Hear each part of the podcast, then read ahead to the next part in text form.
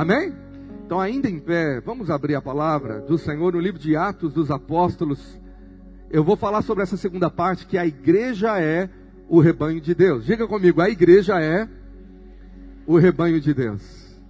Atos 20, verso 28, diz assim as Sagradas Escrituras. Atos 20, 28. Atendei por vós e por todo o rebanho, sobre o qual o Espírito Santo vos constituiu bispos, para pastoreardes a igreja de Deus, a qual ele comprou com seu próprio sangue. Diga comigo, a igreja de Deus foi comprada pelo sangue de Jesus. Para umas três pessoas, fala, Deus vai falar com você. Profetiza aí. Você pode se assentar. Eu queria muito que você que não pegou a primeira parte dessa série, entrasse no nosso canal do YouTube, assistisse o culto, ou ouvisse pelo Spotify, porque a primeira parte foi uma base doutrinária sobre o que é igreja, o que é ser igreja, o que é viver igreja. E agora nós vamos mergulhar e nós vamos entender agora que a palavra revela que a igreja é o rebanho de Deus, é um rebanho de ovelhas. E nós temos que entender essa analogia e linguagem espiritual para que possamos experimentar a vontade de Deus. O apóstolo Paulo está falando com os bispos, que são pastores da igreja de, de Éfeso. Ah, e ele está dizendo uma recomendação para eles pastorearem a igreja do Senhor e atender por ela e há uma palavra pastoral aqui apostólica, mas ele revela que a igreja é de Deus e ela foi comprada pelo precioso sangue de Jesus. Então, nós temos que entender como vivenciar na nossa vida aqui na terra essa vida de igreja que o Senhor edificou, que o Senhor vai buscar, que o Senhor trouxe promessas. O que é ser igreja na prática? Depois de tudo que você ouviu domingo passado, Talvez você fale, eu preciso me envolver mais com a igreja. E eu vi muitos irmãos tendo experiências transformadoras com a mensagem do domingo passado. Agora, como viver isso na prática, pastor? É estar no prédio da igreja e me envolver com a agenda da igreja de domingo a domingo? É isso que Deus quer? Segunda, a terça, quarta, quinta, sexta? É estar ocupado? Não, Deus não quer ativismo. Na verdade, o diabo tem colocado a igreja no ativismo para que ela perca propósito. Não é ativismo. Não é se envolver ah, com a igreja até a cabeça e não ter tempo para outras prioridades como a sua família. Não, não é isso que Deus quer. Não é morar no prédio da igreja. Sabe, muitos novos convertidos amam tanto a Jesus e eles amam tanto a noiva de Cristo, a igreja, que às vezes eles se perdem, eles querem se envolver em tudo e às vezes a família que não é cristã sente a falta e fala agora que ele se converteu, ele só quer igreja, ele não tem tempo para mais nada. Será que é isso a vida saudável que Deus quer? Mas a pergunta é: qual é o lugar na minha agenda e na minha prioridade que está igreja, ser igreja? Se você aprendeu que igreja não é o lugar para frequentar, mas é uma família para pertencer, se você vai deixar de ser um consumista religioso e se tornar igreja de verdade, como o Senhor nos falou, primeiro é um posicionamento de ser igreja. A palavra fala lá em 1 Coríntios que nós somos o templo do Espírito. Então eu sou o prédio espiritual que carrega a glória de Deus sete dias por semana e 24 horas por dia. Aonde eu estou e vou, ali eu devo ser igreja e manifestar essa vida de igreja sendo a luz que brilha no meio das trevas. É o que Jesus nos ensina no Sermão do Monte. Agora, se ele é o pastor e ele comprou a igreja, então eu não me pertenço a mim mesmo, a minha agenda não é minha. Eu fui comprado por um, um valor imensurável, o sangue de Jesus. Então, se agora eu tenho um Senhor, um pertencimento, eu devo me sujeitar à vontade do meu Senhor. Então, a verdadeira conversão, aceitar a Cristo, é fazer Jesus Senhor da sua vida. Senhor é aquele que comanda, aquele que reina, aquele que te comprou, é viver para Ele. Então, a minha pergunta é: Senhor, o que o Senhor quer para mim nesse momento, já que eu pertenço a Ti, a minha agenda, os meus dons, o meu dinheiro, o meu tempo? Como que eu vou te servir como igreja? Essa deveria ser a, essa pergunta. E eu vou viver igreja na minha casa, na minha família. E a Bíblia fala que onde dois se reúnem, ali o Senhor está no meio, ali é a igreja reunida, lá na minha célula, no meu grupo vida. Agora, se nós queremos esclarecer isso como função, nós temos que entender que igreja é muito mais do que reunir. Igreja é ir, é movimento, é uma atitude de colocar em prática uma missão. Então, se Jesus falou que a igreja vai continuar o que ele começou, o que, que ele começou? Vamos para a Bíblia. Evangelho de Lucas, capítulo 4, verso 18. No início do ministério de Jesus na terra, ele revela que ele era o cumprimento da profecia de Isaías. O Espírito do Senhor está sobre mim, pelo que me ungiu para evangelizar os pobres, enviou-me para proclamar libertação aos cativos e restauração da vista aos cegos, para pôr em liberdade os oprimidos e apregoar o ano aceitável do Senhor. Então o Espírito de Cristo, que estava encarnado, tinha essa missão. E agora o Espírito de Cristo, que está encarnado na igreja, que habita em nós, também nos dá essa missão. A missão continua sendo a mesma. O Espírito está sobre mim para eu expandir o reino, para eu proclamar as boas novas do reino de Deus, o Evangelho. Então, todo cristão que é igreja, quem já aceitou a Cristo como Senhor da sua vida, levanta a sua mão e diga bem alto: Eu tenho um ministério espiritual, que está lá em 2 Coríntios 5,18. Que ministério que é esse? Todo cristão recebeu esse ministério inicial. Você já tem ele. Ora, tudo provém de Deus, que nos reconciliou consigo mesmo por meio de Cristo e nos deu o ministério da reconciliação. Ele te deu. A igreja carrega um ministério, e ministério é servir. 24 horas, dentro do prédio e fora do prédio. Na verdade, é muito mais fora do prédio. Certa vez eu fui ministrar numa igreja que tinha um banner aqui no lado interno do prédio, na saída, que não me impactou. O banner era assim: Você está prestes a entrar no seu campo missionário. Falei, uau! Porque aqui é o quartel-general. Aqui é a igreja reunida no aprisco para ser treinada, capacitada, ungida, preparada. Mas quando você sair daqui daquele prédio daqui a alguns instantes, você entra no seu campo missionário. Você é a igreja, você é um missionário, você é um agente de transformação. Posso ouvir um amém? Então, o que, é o ministério da reconciliação? Verso 19: A saber, que Deus estava em Cristo reconciliando consigo o mundo, não imputando aos homens as suas transgressões. Imputar é cobrar. E nos confiou a palavra da reconciliação. Eu tenho uma palavra de Deus reconciliar os perdidos.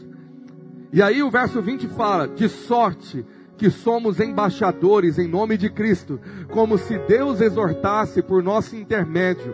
Em nome de Cristo, pois rogamos que vos reconcilieis com Deus. Eu sou boca de Deus. Então levante uma das tuas mãos e fala: Eu sou embaixador. Em nome de Cristo, como se Deus exortasse o mundo por meu intermédio. Então, meu irmão, a igreja tem que falar, a igreja tem que se posicionar e proclamar. Aonde Deus plantou você, sua casa, vizinhos, colegas de trabalho, onde você vai, na escola, na faculdade, ali eu devo abrir a boca e falar: eu sou igreja, eu tenho que brilhar, eu tenho que falar do Evangelho.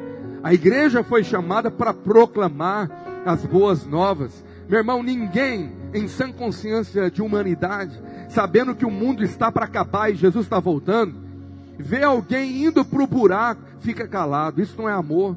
O amor de Cristo nos constrange a falar: olha, o Senhor me alcançou e Ele quer alcançar você. Então, ser igreja é ser igreja aqui dentro e lá fora. É adorar aqui dentro e adorar nas ruas. É ofertar aqui e ofertar lá fora. É pregar aqui dentro e pregar lá fora. É amar os irmãos aqui dentro, mas amar muito mais lá fora. A reunião é só um treinamento é só um protótipo da vida que Deus quer que eu tenha de amor como embaixador dele, lá aonde ele me enviar como uma missão. Então a igreja tem um chamado de continuar a obra de Cristo, de ganhar as nações para Jesus, mas ela foi chamada como uma expressão de amor para servir as pessoas. Em João 13, verso 14, Jesus ele dá uma lição prática, visual pegando uma toalha, uma bacia e chamando a igreja e falando assim: Ora, se eu, sendo o Senhor e Mestre, vos lavei os pés, também vós deveis lavar os pés um dos outros, porque eu vos dei exemplo para que, como eu vos fiz, agora diga toda a igreja comigo, façais vós também. Então você podia pegar a, a bacia hoje e lavar os pés de alguém. Amém. Se o Senhor te falar que isso é profético. Mas nós sabemos que é um simbolismo aqui, que aqui está falando de servitude. Por quê? Porque tinha um servo na casa do judeu, de menor é, posição na sociedade, que era pago para lavar os pés das pessoas que entravam, as visitas, a família, para uma reunião na casa. Porque não tinha asfalto naquela época, não tinha carro. Então as ruas eram sujas de estrume de animal. Então eles andavam de sandálias. Então, para não sujar a casa e sentir mal o cheiro, na porta tinha um servo que fazia esse trabalho de lavar os pés. E Jesus, sendo Deus, ele pega essa função normal e lava os pés dos discípulos, falando: Você foi chamado para servir. Você foi chamado para impactar as nações com uma vida de servitude. Servir pessoas, amando, cuidando, pastoreando, alimentando, servindo. Jesus disse em Filipenses 2,7, aqui na verdade o apóstolo Paulo, inspirado pelo Espírito de Jesus, antes Jesus a si mesmo se esvaziou, assumindo a forma de servo. Meu irmão, a igreja deve assumir a forma de servo. Tem muita gente que só quer ser servido. Vem na igreja para ser servido, para receber. Tem gente trabalhando para você, cuidando dos seus filhos, cuidando aqui desse prédio para você ter uma experiência religiosa na sua vida evangélica. Meu irmão, isso não é igreja. Igreja eu vim servir ao Senhor e servir aos irmãos. Ele te deu dons, ele te deu talento, ele te deu mãos para que você pudesse servir. Então para de ser um consumidor e comece a ser um servidor. Vamos falar essa frase bem brava um para o outro. Fala, para de ser um consumidor e passa a ser um servidor. Aleluia. Tem gente que nem fala, o pescoço está durinho, meu irmão, nem olha para o lado, tem medo de se comprometer. Agora, quando a igreja se reúne como hoje para consagrar o primeiro dia da semana, nós deveríamos entender que isso é uma ordem. A igreja foi ordenada a cultuar ao Senhor e a tradição apostólica foi ensinada que era o primeiro dia da semana, não o sétimo. Agora, a minha semana não deveria estar longe da comunhão. No estilo de vida da igreja cristã, de Atos, eles se reuniam como igreja no domingo e como família durante as semanas nas células. E nós temos um apelido para a célula de Grupo Vida, porque ali a vida de Deus, a vida da igreja deve se manifestar. Então eu aprendo que vida saudável de igreja é eu estar no domingo com o meu exército, sendo treinado, mas na semana servindo uns aos outros, cuidando um dos, dos outros, na minha família chamada célula, chamado Grupo Vida. Há vinte e tantos anos, a minha vida de igreja é viver em célula. E você que só vive no domingo, você está perdendo. Talvez a maior parte do que é ser igreja e viver igreja na terra com Jesus. Talvez é por isso que você não está crescendo em graça, em maturidade, em unção, como Deus gostaria. A igreja é uma igreja de duas asas. No prédio da igreja, aos domingos, sou um exército. Mas durante a semana, na minha reunião com a minha família, a igreja, eu sou família para ser cuidado e para cuidar. Então eu fui chamado para servir pessoas, para continuar a obra que Cristo começou, essa é a missão da igreja. Agora, dentro desses aspectos todos, a prioridade dessa igreja, numa função, numa tarefa, você vai chegar diante de Deus e vai falar: Senhor, na igreja eu fiz coisa demais. Estava na célula, estava no culto, eu ajudava as crianças, eu limpava aquele prédio, e você começa a fazer a lista. O Senhor fala: Amém, tem galardão para você, mas você fez o que eu mais queria. Aí você fala, o que, que é? Está na Bíblia, Mateus 28, 19. Quando eu ressuscitei, a ordem da prioridade da igreja está aqui: fazer discípulos. Mateus 28, 19. Em todos os lugares. E o Senhor falou que daria o poder do alto, o Espírito Santo, para te ajudar a testemunhar para cumprir esse alvo. O Senhor fala que quando eu dou a minha vida para isso, muito mais bem-aventurado é dar do que você receber. Então eu sou o Rio Jordão que libera as águas, e não o mar morto que acumula só recebendo, só me enchendo. Não, o Senhor me salvou para que eu pudesse ser um agente de salvação. Ele me curou para curar. Ele me libertou para libertar. Posso ouvir um amém aqui? Você me entende? Amém? Agora, queridos, eu preciso me posicionar diante de tudo isso. Você precisa escolher. Um anjo não vai te obrigar. Você deve pegar as pernas e falar essa semana, vou procurar um grupo vida, vou estar tá lá, vou nessa reunião, quero conhecer a igreja, quero vivenciar essa experiência, vou lá falar, ora por mim, irmãos. Quero conhecer essa parte da família da igreja. Meu irmão, se você nunca se apresentou ao seu pastor, e se você me considera como seu pastor, gasta um tempinho de esperar a fila de oração. Num dos cultos, em vez de ir embora correndo, vem aqui e fala, pastor, eu estou aqui há tanto tempo, meu nome é tal. E eu estou muito feliz, eu quero ser ovelha, quero ser pastoreado pela equipe pastoral que é aqui, pela liderança. Como que eu posso ser igreja com vocês? Como que eu posso ser parte? Convida o pastor um dia para sua casa, eu vou ter o maior prazer de ir lá. Convida o pastor para um tempo com você, tomar um café, ou você vir aqui na minha sala, aonde eu estou servindo pessoas toda semana, e vem ter um tempo comigo, pastor. Eu quero poder ser igreja, fazer acontecer a vontade de Deus para nós como igreja vale. Quem está me entendendo aqui?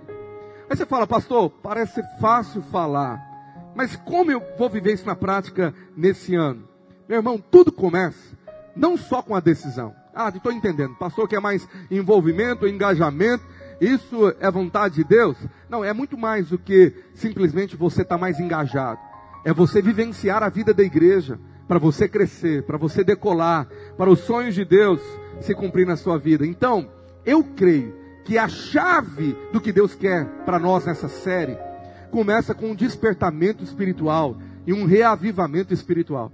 Começa com uma experiência de renovo, um avivamento pessoal que vai atingir a sua família, o seu grupo vida, o ministério que você serve e a igreja inteira. A igreja poderia ser como uma churrasqueira e você um carvão. Deus ajuntou o carvão e Ele quer botar fogo. E às vezes você vai acender a churrasqueira. Quem sabe você vai acender a churrasqueira e convidar o irmão que está do seu lado, hein? Fala, e aí, meu irmão? Sentiu a, a, a dica? Fala para ele. Tem irmão também, fica aí, ó, pescoço durinho, nem olha nem, nem para cima.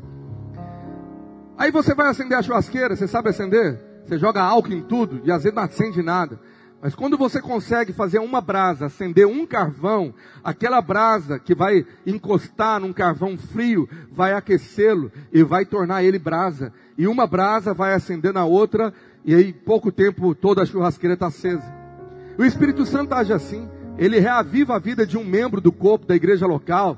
E esse irmão está do lado de alguém, está num grupo vida tão cheio de Deus, que esse fluir alcança o irmão que está do lado, e aquele irmão frio começa a ser edificado, começa a ser também aquecido pelo fogo, e de repente um, um reavivamento, ele abrasa na família e aonde Deus leva você. E eu profetizo que você vai ser uma brasa viva do altar do Senhor para essa igreja. Você recebe, amém? Então, como me pegar fogo, pastor? Como que eu vivo esse reavivamento? Ouça a mensagem profética da virada do ano. Voltar às primeiras obras onde eu falei sobre esse reavivamento. Apocalipse 2, verso 4. Quando Jesus fala a carta à igreja, ele fala assim: Tenho, porém, contra ti que abandonaste o teu primeiro amor. Agora, essa igreja, olha o que ela tinha, olha o verso anterior. Essa igreja, meu irmão, tinha perseverança, suportava a prova, por causa do nome do Senhor. Olha o verso anterior ainda. O que, que essa igreja tinha? Obras, labor, perseverança. Não suportava homens maus. Eles eram bíblicos. Punha à prova quem se declarava, declarava apóstolo e não era. É o que mais tem hoje em dia na internet. Os apóstolos aparecendo. Você nem sabe se o cara auto se declarou. E essa igreja era firme na doutrina bíblica. Só que tinha obra, tinha ativismo, tinha tudo. Mas o Senhor reclama e adverte: você perdeu o primeiro amor. Olha o verso 5. Lembra-te, pois, de onde caíste, arrependa-te e volta à prática das primeiras obras. Como que eu volto à prática? Primeiro com a reavivamento de amor, paixão por Jesus e pela obra. Se não for por paixão, é religiosidade. Você faz assim na raiva. Ah, eu tenho que estar aqui nesse grupo vida. Ah, mais uma vez, isso é religião. Religião mata. Mas quando tem uma vida de alegria, você não vê a hora de chegar ao culto para estar com os irmãos e adorar a Deus. Você não vê a hora para estar em comunhão lá no grupo vida e falar: ó, oh, como é bom e agradável viver em comunhão. Meu irmão, é como alguém que ama futebol. O cara paga um preço para estar num estádio pulando por mais de duas horas e berrando, porque ele ama aquele ali, ele fala que ama aquele time, já viu? Ele ama 11 camaradas correndo suado atrás de uma bola, aleluia. E às vezes, meu irmão, você vem para a igreja empurrado, tem que ir, hoje é domingo, ou oh, queria dormir hoje de manhã. Que amor é esse? Você lembra quando você se converteu? Você pregava até pro poste, lembra? Que o povo falava menos, menos monte, se deixava aquela paixão inicial. Você lembra disso? Você sabe quem sabe que eu estou falando aqui? Aquele fervor. É isso que tem que voltar. Meu irmão, eu queimo por Jesus há mais de 40 anos e a cada dia eu estou mais apaixonado por Jesus. Cada dia eu quero um avivamento maior. E você? Ah, eu já fui avivado. Hoje eu estou mais ou menos. Hoje eu tenho, tô meio morno. Cuidado para Jesus não vomitar você. Porque Ele quer uma igreja viva, que pega fogo, fervorosa de espírito. Tem alguém fervoroso aqui? Glória a Deus. Então, começa tudo com reavivamento. Você tem que buscar isso. Pastor, como que eu busco? Tiago 4,8. Começa a buscar a Deus. Chegue-se a Ele. Começa a ler mais a Bíblia, gasta menos tempo com Netflix, com redes sociais, e vai para a Bíblia, meu irmão, vai se apaixonar, vai sacrificar a carne e falar menos entretenimento e mais a minha vida com Deus. Você vai se apaixonar de estar na presença dEle, de adorar. O Senhor diz: Se achegai-vos a mim, e eu me achegarei a vós. Jeremias 29, 13. Buscar-me-eis e me achareis quando me buscares de todo o vosso você vai achar, o avivamento é para você. Meu irmão, começa a buscar a Deus que você vai encontrar um nível maior na presença dEle. Agora, você ajuda tirando aquilo que atrapalha. E tem muita gente que acha que o que está atrapalhando ela é o mau testemunho dos irmãos. Nós vamos falar mais sobre isso na última parte, domingo que vem. Domingo que vem eu vou me dedicar a falar sobre como viver numa igreja imperfeita. Vai ser demais, vai ser Santa Ceia, e eu reservei esse melhor para o final, porque é a ceia onde a igreja é mais frequentada. Então, ah, meu irmão, se prepara. Prepara o lombo. Agora, o que, que te atrapalha? Falso crente, talvez é o pior crente, tipo, o joio, o cara que finge ser uma coisa que não é, te atrapalha demais, porque em cidade pequena, que todo mundo conhece todo mundo, Todo mundo é seu primo, já resolveu? Já viu? Aqui na igreja, irmãos, é algo impressionante. Qualquer um que fala é meu primo, é meu primo segundo, primo terceiro. Eu não sei, se você nasceu aqui, alguém aqui hoje é seu primo. Quem sabe quem está do seu lado é seu primo, olha para ele e fala: você é de qual família? Pergunta aí, seu sobrenome. Deve ser primo, meu irmão. Todo mundo é primo. Se não é, a gente conhece um ao outro. Você conhece o João da venda tal? Ah, sei. Ele falou que é crente, mas está bebendo umas lá. Aleluia. Os carnais que Paulo fala imaturos, aqueles que estão num processo. O cara é, mas não é, ele quer Deus, mas está tão aprisionado nos vícios do mundo, nas coisas do mundo. Então ele vai para show mundano, lá ele tira uma foto com a cervejinha na mão e posta um selfie e fala glória a Deus. Aí o crente fica doido da cabeça, fala, pastor, que igreja que é essa? Aí os irmãos de fora falam, Aquela igreja da parede, parede preta, ei, lá pode tudo, meu irmão. Lá, aquela igreja lá é moderna. Eu tenho uma preocupação com esse negócio de modernidade, meu irmão. Sabe por quê? Nós podemos ser modernos e atuais sem perder a aliança de santidade e pureza com o Senhor. Então a Bíblia não mudou, os princípios são os mesmos. Aí você vê o mau testemunho de pessoas e desanima você. E quando atinge você? Uma fofoca, uma intriga, os fofoqueiros de plantão. Deixa eu te contar uma coisa. Eu ia contar domingo que vem, mas eu vou te contar isso. Eu tinha um amigo policial, investigador, que a gente conversava muito e no trabalho dele, ele tinha um cargo bem alto. E ele falou na conversa, eu perguntando da profissão dele, ele falou assim: Sabe por que, que até em capitais é fácil, rápido, descobrir um bandido, descobrir, desvendar um, uma situação? Falei, não, a gente não precisa fazer tanto esforço. A gente já tem as, as, os camaradas, já, já tem os caras complicados, que a gente já sabe que ele vai saber de tudo. Você vai nele, o cara ou está envolvido ou ele é fofoqueiro. Ou tudo passa por ele. O cara é um mau caráter, que alguma coisa ele sabe. Você chega lá e espreme ele, fala, se não contar, eu vou atrás de você. Aí ele conta tudo. Meu irmão, tem gente na igreja que é esse cara, ele sabe tudo. Qualquer história que você quiser, o irmão deve saber. Porque ele tem um ministério. O ministério da fofoca passa por ele, entendeu? Tomara que não seja você, Mas tudo, ele sabe da vida do irmão, ele sabe de tudo, ele fala, você ouviu falar, me contaram disso, oh, sabe o que, que o pastor fez? Então nós temos isso que atrapalha, que o Senhor fala que ele odeia isso, então vamos falar isso domingo que vem lá em Provérbios. Nós temos, além dos fofoqueiros, os hipócritas, uma coisa na sua frente, outra atrás, te abraça, lá fora fala mal de você. Não, aqui não tem isso, né, irmãos? Nós somos tão santos que aqui nem precisava falar. Mas isso desanima você. Você fala, pastor, já vivenciei coisas que com a igreja, que eu tinha uma expectativa, me frustrei. E por causa de ter me frustrado, eu desanimei. Falta referencial.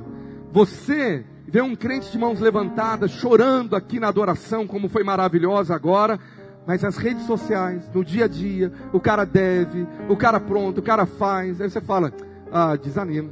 Senhor, me leva para a glória, me leva para o céu. Agora, primeiro erro seu, você está focado mais nas coisas ruins do que nas coisas boas. Deixa eu te falar, tem hora, meu irmão, que o diabo me ataca mesmo com desânimo de gente ruim.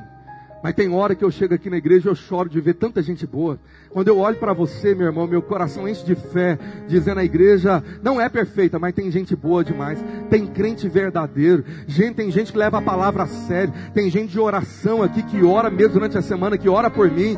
Tem crente de verdade e a maioria que Deus está usando para abençoar essa cidade. Ah, se não fosse a igreja do Senhor, essa cidade já estaria um caos. Então eu glorifico a Deus por sua vida. Você não é perfeito, mas está crescendo em perfeição. Você tem uma aliança com aquele que é perfeito que habita em você. Vamos aplaudir a Jesus por essa igreja? Glória a Deus. Eu te garanto que tem mais gente séria, mais gente verdadeira, mais gente correta, levando Deus a sério do que o contrário. Mas o problema é que o ser humano tem a tendência para o negativo, negativismo, para o pessimismo. Então, se você pegasse uma parede dessa aqui e descobrisse uma, pontinho, um tijolo aqui quebrado, seus olhos ficariam presos lá no pontinho. E você não ia ver o restante que está bom, mas você vê o pontinho. Aquilo te incomoda. Porque às vezes, ao invés de agradecer a grande parte que está pronta, você só fica bravo pela pequena parte que está ruim. Quem está me entendendo? Então eu te garanto, se você olhar para a boa parte, você vai ver que tem muito pastor honesto, verdadeiro, homem de Deus nessa cidade. Você vai ver, meu irmão, que tem muita gente que pode ser uma testemunha para você. Você está me entendendo? Tem muito crente nessa igreja que você pode se espelhar dizendo que família abençoada. Mas eu quero te falar, também tem gente ruim. Também toma cuidado, porque tem lobos infiltrados para destruir famílias, destruir pessoas. Tem. E nesse texto de Atos, que eu vou ler na semana que vem, Paulo está falando para os pastores: guarda o rebanho dos lobos que irão se infiltrar. Lobo disfarçado de pele de ovelha tem demais. Então você tem que se apre aprender a vigiar e a estar guardando a sua família. Agora, meu querido, você precisa se cercar de crente verdadeiro. É o que a Bíblia vai te ensinar. Domingo que vem eu vou te ensinar isso. Perceber um crente meio, meio falso, casca fora, isso vai te atrapalhar, porque as más companhias corrompem os bons costumes. Mas tem gente boa demais aqui. Graças a Deus, Deus levantou famílias, homens de Deus de caráter, mulheres, tem jovens aqui cheios do Espírito Santo, tem adolescente aqui, meu irmão, que eu vou te falar, é mais crente que você. Sabia disso? Tem criança aqui, meu amado, que o Senhor está usando nas famílias, nessa cidade. Você pode dar um glória a Deus? Agora, o grande fator na Bíblia é que você tem que seguir a Bíblia. Hebreus 12 fala que nós temos uma carreira cristã. E que eu deveria tirar tudo que me impede, me atrapalha. Mas o verso 2 dá uma ordem. Diz assim, Hebreus 12, verso 2: Olhando firmemente, aqui tem uma versão, os irmãos vão colocar lá, obrigado. Olhando firmemente para o autor. Tem uma versão que fala fitando os olhos para o autor e consumador da fé. Autor é aquele que iniciou, é aquele que vai completar. Jesus, o qual em troca da alegria que lhe estava proposta, suportou a cruz e não fazendo caso da ignomínia. Essa palavra é vergonha, não fez caso do desprezo. E ele está sentado à destra do trono de Deus. Considerai, pois, atentamente aquele que suportou tamanha oposição dos pecadores contra si já tinha pecador lá, já tinha esse bando de gente religiosa falsa que crucificaram a Cristo. para que não vos fatigueis desmaiando em vossa alma. Se você está desanimando na carreira cristã, quase fatigado, sabe, perdeu a força e quase desmaiando, porque está olhando demais para gente pecadora, falsa, gente que tem compromisso com o pecado, é porque você está desobedecendo o verso 2. Paulo diz em 1 Coríntios: Sede meus imitadores enquanto eu sou de Cristo. O alvo é olhar para Jesus, Ele é o cabeça. Ele nunca vai decepcionar você, aleluia. Ele nunca. Então é Ele. Eu vivo na minha vida na igreja por Ele, para Ele. Você tem que declarar Romanos 11, 36. Isso tem que ser o seu hino de louvor porque dele, por meio dele, para ele, são todas as coisas. Então, se eu vou para a igreja, é para ele. Se eu vou para o grupo vida, é por meio dele. Se eu estou servindo na igreja, não é para homens, é para ele. Você está aqui hoje, manhã, meu irmão? Então, lê comigo bem alto aí, um, dois, três já. Porque dele e por meio dele e para ele são todas as coisas, e a ele, pois, a glória eternamente. Diz um forte amém. Vamos aplaudir o Senhor. Tudo é por ele. Também 1 Coríntios 8, 6, Paulo fala, todavia, para nós há um só Deus, o Pai, de quem são todas as coisas e para quem existimos. Meu irmão, é para Ele. Então, se eu não tiver com os olhos fitados nele, eu vou desanimar. Eu vou começar a olhar para o lado demais. Eu devo olhar para o bom testemunho, mas a prioridade é olhar para Jesus, mas não naquele ditado hipócrita que algumas igrejas têm. Ah, não olha para mim não, olha para Jesus. Não, isso é antibíblico. Olha para mim sim. Olha para mim com os olhos certos. Eu não sou perfeito, eu não sou Jesus, mas eu tenho uma aliança com Ele. Eu sou dele. E se você olhar para mim, você deve olhar que eu estou imitando a Cristo e vai te ajudar. Você está me entendendo? Amém? Agora, vamos para a mensagem agora. E quando, e quando quem te mais te atrapalha não é o irmão que está do seu lado dando mau testemunho. Quando quem mais te atrapalha essa igreja é você mesmo. Ai, ai, ai. Pastor, eu estou decepcionado, é comigo mesmo. Eu estou me esforçando para ser igreja, mas não estou dando conta não. Não estou dando conta de vencer os pecados a mim mesmo. Só fico caindo e levantando. Não dou conta de servir as pessoas porque eu sou muito egoísta. E eu olho para mim e me vejo tão condenado, tão cheio de falha. E eu não dou conta de evangelizar, fazer discípulo, nem entrar no ministério. Porque eu tenho que deixar de fazer muita coisa. Já viu isso? E aí você passa 5 anos, 10, 15, 20 tentando deixar coisas e nunca se posiciona porque eu tenho um acusador do seu lado. Eu sei o que, que você fez no verão passado. Não é assim? Eu sei, você estava lá. E agora você está querendo servir? Não. Aí o cara fala, pastor, eu sou sincero. Eu não dou, tenho coragem de ser duas caras. Se eu ficar aqui naquela porta ali recebendo os irmãos, sabendo que eu estou devendo meia cidade, não, eu prefiro esconder aqui dentro e eu ninguém me acha. Aí você é um 007 de Jesus. Para sempre. Não. Jesus escolheu a igreja para brilhar no meio das trevas. Está lá escrito em Mateus 5,16: Assim brilha a vossa luz diante dos homens. Meu irmão, se tem trevas na sua vida, você tem que tirar e deixar a luz de Jesus brilhar. Agora, você fala, pastor, mas como que brilha? Como que é a minha vida? Porque eu tenho que deixar o cigarro e não conseguir, tenho que deixar as drogas e não conseguir. Tem tanto tipo de droga, não é só cocaína, tem drogas que são aparentemente lícitas, que você está viciado. Senhor, eu não consigo deixar os barzinhos, shows mundanos. Eu não sei, pastor, se é certo fazer tatuagem, que eu estou com vontade de fazer uma. Eu não sei o que, que pode, o que, que não pode. Eu não sei trocar o meu guarda-roupa, porque tá, minhas roupas são todas sensuais. Eu não consegui vencer o hábito de falar palavrão. Então estou lá no meio dos colegas no trabalho, solto cada palavra suja e o cara fala: "Mas que tipo de crente é esse?" E a Bíblia fala que não deveria sair da sua boca a palavra torpe, está na Bíblia. Pastor, eu sou estourado, briguento. Eu estou estourado com tudo com a minha família.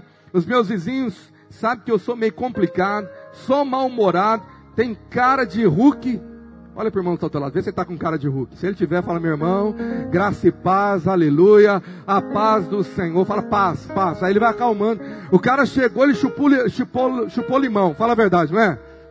Aí ele chegou, é porque dentro do carro ele estava brigando com a esposa, fala a verdade. E aí chega aqui na porta e fala, agora aguenta, agora quieta, aleluia. E quando tem culto que tem esse negócio de dar a mão, fala pro seu irmão e ele tá brigado com a esposa, já viu? Meu irmão, que luta! Porque é um desafio. Aí ele fala, pastor, sou crente, mas estou viciado em ver o Big Brother Brasil. Ou se não, agora tem que ver a novela Renascer. Ah, você sabe o que está passando? É da sua época, você está morrendo de vontade de ver de novo. Aquela musiquinha mexe com você. Pastor, não aguento não falar mal da vida dos outros. Eu sou fofoqueiro mesmo. Pastor, não consigo vencer na área emocional e sexual. Não consigo viver uma vida de castidade, santidade.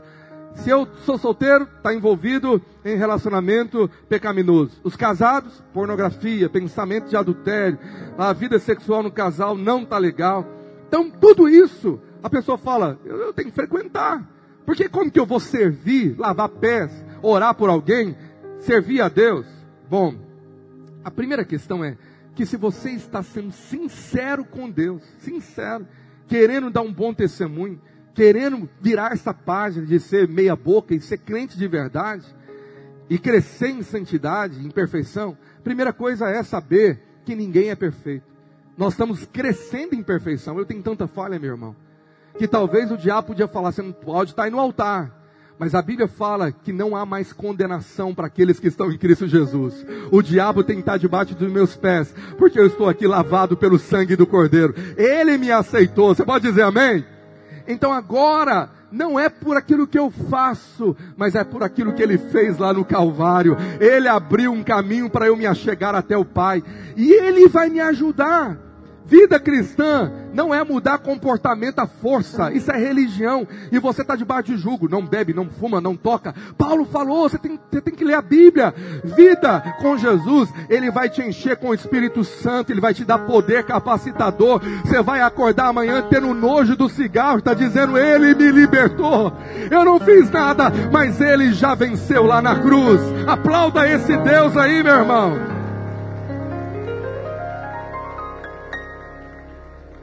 Mas a decisão do crente para ser discípulo, Mateus 28, 20 fala que quando eu vou discipular alguém, eu tenho que ensiná-la a guardar todas as coisas. Então, crente verdadeiro é aquele que decidiu obedecer a Bíblia. Então, ele vai ter a ajuda do Espírito Santo para isso, vai capacitá-lo. Mas ele tem que escolher se ele tem o Espírito Santo. Gálatas 5, verso 25 fala assim: verso 25 diz: Se vivemos no Espírito, andemos também no Espírito. Na nova tradução da linguagem de hoje, diz assim: que o Espírito de Deus, que nos deu a vida, controle também a nossa vida. Eu tenho que ser cheio do Espírito Santo. E agora, eu quero te ensinar um princípio que eu ensinei anos atrás, para encerrar essa mensagem, para te entender que na igreja não tem regra. Pastor, mas como que é isso?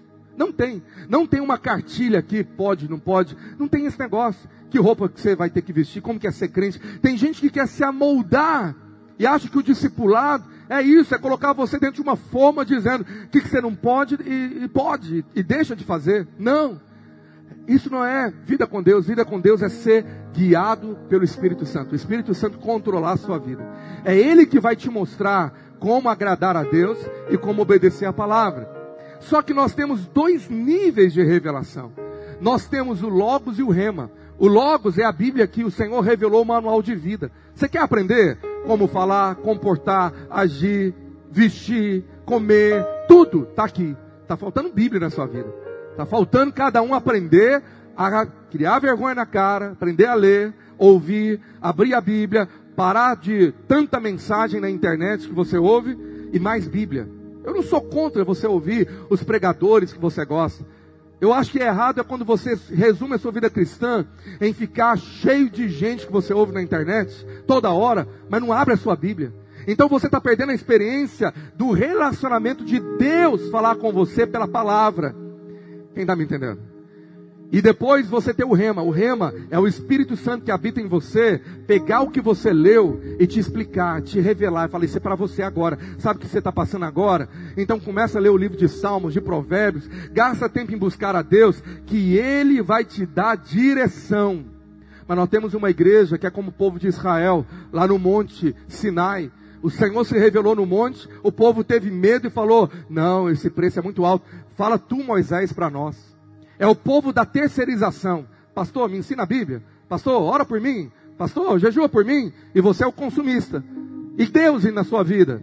Da mesma maneira que eu tenho que andar com Deus todo dia, é a mesma maneira que você deve se relacionar com Deus, porque o Espírito que habita em mim também habita em você. E se Ele falou comigo, Ele está testificando a vontade dele nessa manhã como igreja. Amém? Agora, dentro desse aspecto da palavra, nós temos o discipulado. Como que o discipulado vai te ajudar, meu irmão? Deus colocou a igreja um para ajudar o outro, e um discipulado faz a sua vida decolar.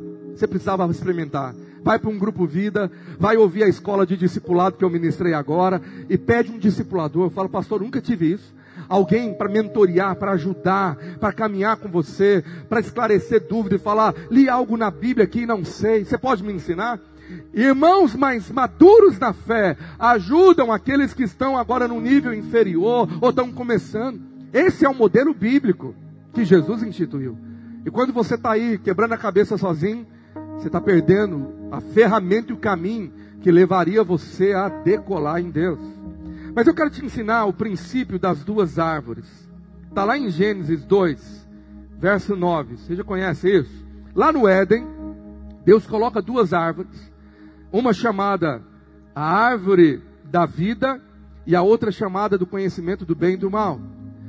Do solo fez o Senhor Deus brotar toda sorte de árvores agradáveis à vista e boas para o alimento, e também a árvore da vida no meio do jardim, e a árvore do conhecimento do bem e do mal. Você sabe que eles não podiam comer da árvore do conhecimento do bem e do mal. Essa era a ordem do Senhor. Mas a árvore da vida, a vida de Deus, eles poderiam, e lá no paraíso ela vai voltar a aparecer. Apocalipse 2,7 fala para a igreja: quem tem ouvidos, ouça o que o Espírito diz às igrejas. Ao vencedor, dar-lhe-ei de se alimentar da árvore da vida que se encontra no paraíso de Deus. Alimentar de Deus, a árvore é Ele, Ele é Ele que te alimenta, a vida de Deus. O conhecimento é a razão do homem. Você vive por Deus ou pela sua razão? Religião ou intimidade com Jesus? Regra ou inspiração do Espírito? Porque Paulo vai nos ensinar, lá em 1 Coríntios 10, 23, que para o crente que é livre, todas as coisas são lícitas, mas nem todas convêm. Todas são lícitas, mas nem todas edificam. Meu amado, então, eu tenho que aprender o que edifica, o que agrada a Deus, sendo guiado pelo Espírito e não pela árvore do conhecimento do bem e do mal.